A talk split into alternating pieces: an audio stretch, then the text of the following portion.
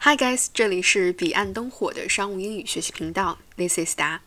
上次我们分享了在常见的贸易场景当中可用到的一些句式，那今天来和大家分享的是我们如何得体的催劝客户尽快下单的话术。话不多说，让我们直接开始今天的学习吧。你可以说。In order to keep this spot in production, the factory really needs to receive your deposit this week and put your order into their schedule officially. We only have until the end of this week, and we have convinced factory side that by showing your remittance rather than the funds in our accounts, they will hold this spot. Otherwise, they will have to give it to one of the dozens of other people desperate to get stuck in. 为了让现货继续生产，工厂真的需要在这周之内收到你的押金，并且把你的订单正式的列入他们的日程当中。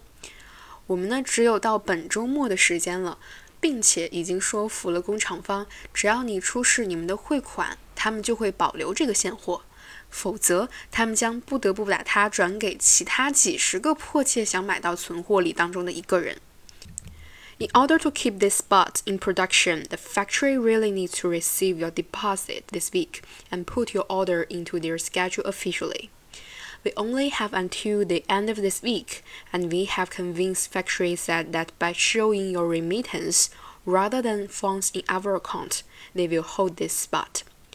Otherwise, they will have to give it to one of the dozens of other people desperate to get stuck in. 还可以说，I only read this email to inform you of the situation. No pressure whatsoever. If you don't need your stock until around April 2021, then there is no issue at all. Makes no differences to us. Just trying to help as I know you are extremely busy. And the last thing I don't want is for you to come back online in a few weeks and get frustrated that you won't have any products arriving until April 2021. 我写这封邮件就是想告诉你这样的情况，请别有任何的压力。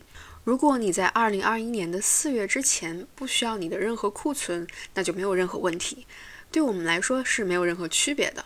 我们只是想帮助你，因为我知道你非常的忙。我最不想看到的就是你在几周之后上线，因为直到二零二一年四月才会有产品到货而感到沮丧。I only read this email to inform you of the situation. No pressure whatsoever. If you don't need your stock until around April 2021, then there's no issue at all. Makes no differences to us, just trying to help as I know you are extremely busy. The last thing I don't want is for you to come back online in a few weeks and get frustrated that you won't have any products arriving until April 2021. 让我们再来重复一次。In order to keep this spot in production, the factory really needs to receive your deposit this week and put your order into their schedule officially. We only have until the end of this week, and we've convinced factory said that by showing your remittance rather than funds in our account, they will hold this spot. Otherwise, they will have to give it to one of the dozens of other people desperate to get stock in.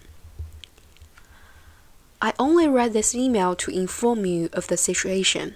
No pressure whatsoever. If you don't need your stock until around April 2021, then there's no issue at all. It makes no differences to us, just trying to help. Because I know you are extremely busy. The last thing I don't want is for you to come back online in a few weeks and get frustrated that you won't have any products arriving until April 2021.